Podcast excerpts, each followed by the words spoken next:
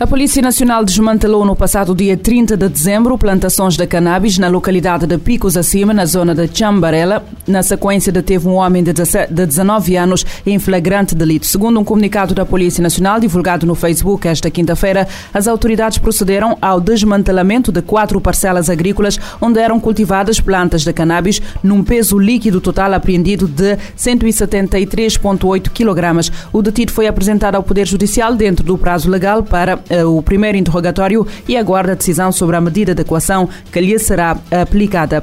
A entidade reguladora independente da saúde apreendeu cerca de 15 mil unidades de medicamentos ao longo de 2023, na sequência de ações de inspeção a 68 estabelecimentos do setor farmacêutico. Informação avançada em comunicado pela Eris que explica que as ações eh, tiveram como objetivo verificar o cumprimento dos requisitos legais aplicáveis ao setor, especificamente aos medicamentos de uso humano. As inspeções realizadas a estabelecimentos estabelecimentos comercial de comércio geral resultaram na apreensão de 14.865 unidades de medicamentos de uso humano em oito dos estabelecimentos inspecionados no âmbito das atividades de combate ao mercado ilícito, retirando do mercado medicamentos considerados inseguros. Os hospitais portugueses notificaram 38.771 casos de infecção respiratória, 6.262 casos de gripe na época 2023-2024, dados do Instituto Ricardo Jorge que aponta uma mortalidade por todas as causas acima do esperado nas pessoas com mais de 45 anos.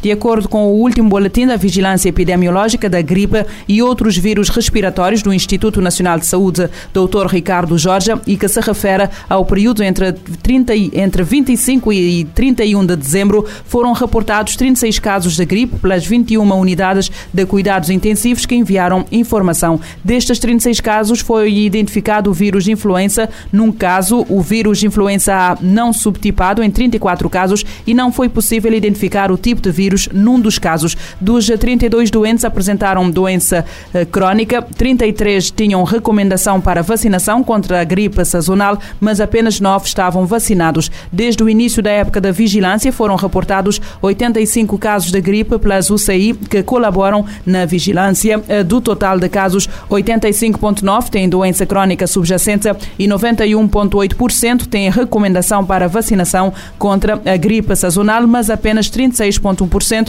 estavam vacinados. Na última semana do ano foram identificados 1.472 casos positivos para o vírus eh, da gripe. De acordo com o boletim, a proporção da gripe em UCI tem vindo a aumentar nas últimas duas semanas, atingindo os 17,1% na última semana do ano, valor acima dos registados em períodos homólogos.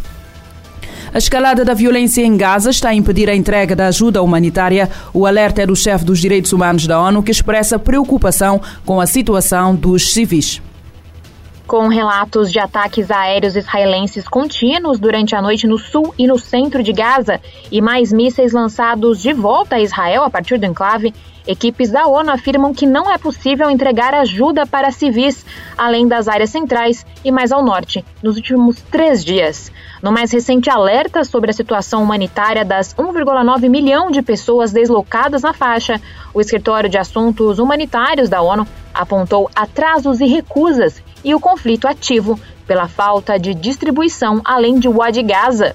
Nessa quinta-feira, o OSH explicou que bloqueios impediram a entrega de medicamentos que ajudariam mais de 100 mil pessoas por 30 dias, além de oito caminhões de alimentos para aqueles que enfrentam insegurança alimentar catastrófica. Segundo a ONU, a região de Wad Gaza está isolada do sul por mais de um mês.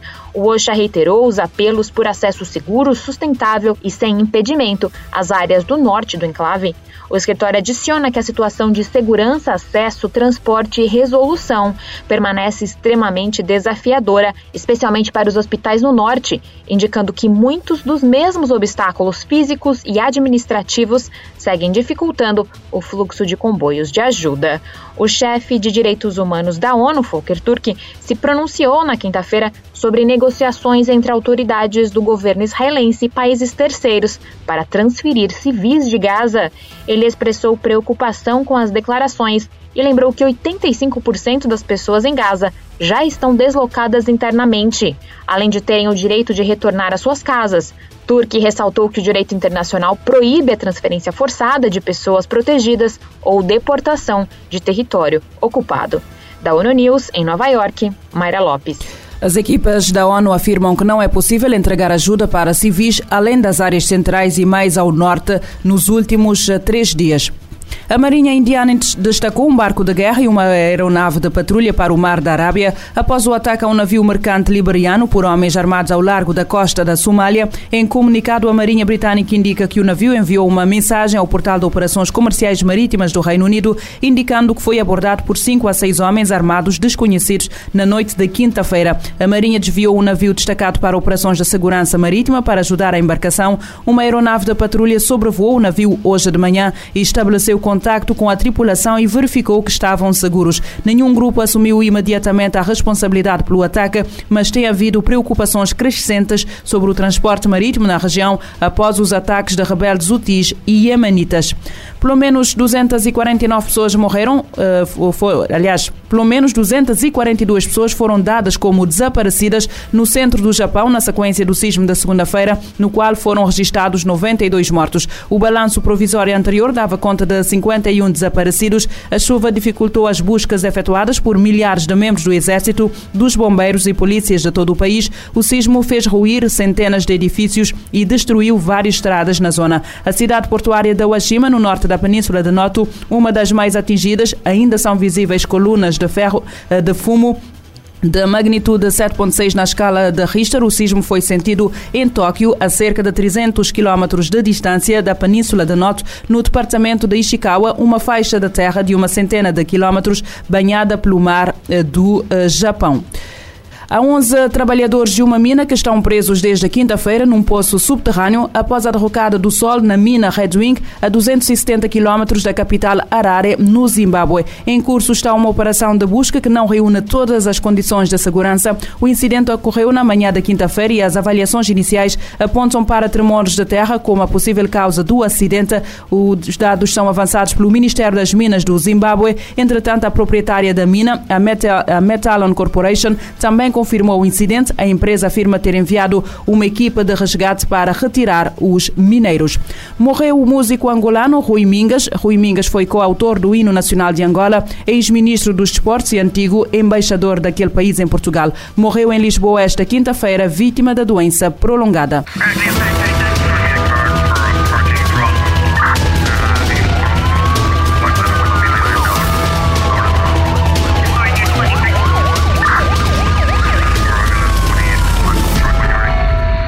Pode ouvir e subscrever este programa em radiomorabeza.cv, no Spotify, Apple Podcasts, Amazon Music, Deezer e em todas as principais plataformas de podcast.